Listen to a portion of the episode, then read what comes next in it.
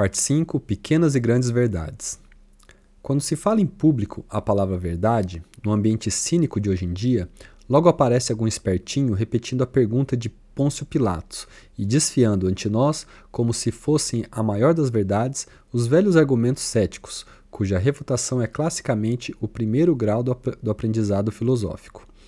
Muitas dessas pessoas têm da palavra verdade uma noção tanto posada, teatral, impostada e romantizada só estão dispostas a admitir que o homem pode conhecer a verdade caso alguém lhes mostre a verdade total, universal e completa a respeito das questões mais difíceis.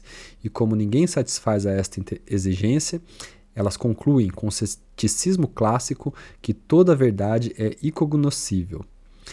Mas esse tipo de exigência não expressa uma busca sincera da verdade. A busca sincera vai das verdades humildes e corriqueiras às verdades supremas, aceitando aquelas como caminho para estas, sem exigir desde logo, despoticamente, as respostas finais a todas as perguntas.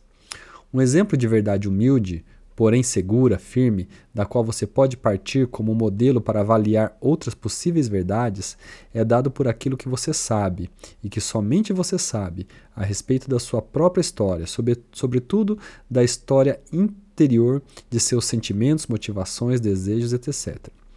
Se houvesse um ensinamento voltado ao desenvolvimento da inteligência, ele teria de começar por propor ao aluno, ao estudante, principiante ou postulante uma espécie de revisão das suas memórias, ou seja, contar sua história direito, analogamente ao que se faz em psicanálise.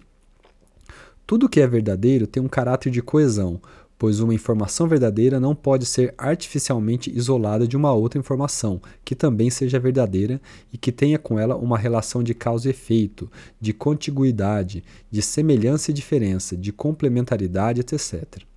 Então, isto quer dizer que se você admite um A e um B, você vai ter que admitir um C, D, E, F, etc.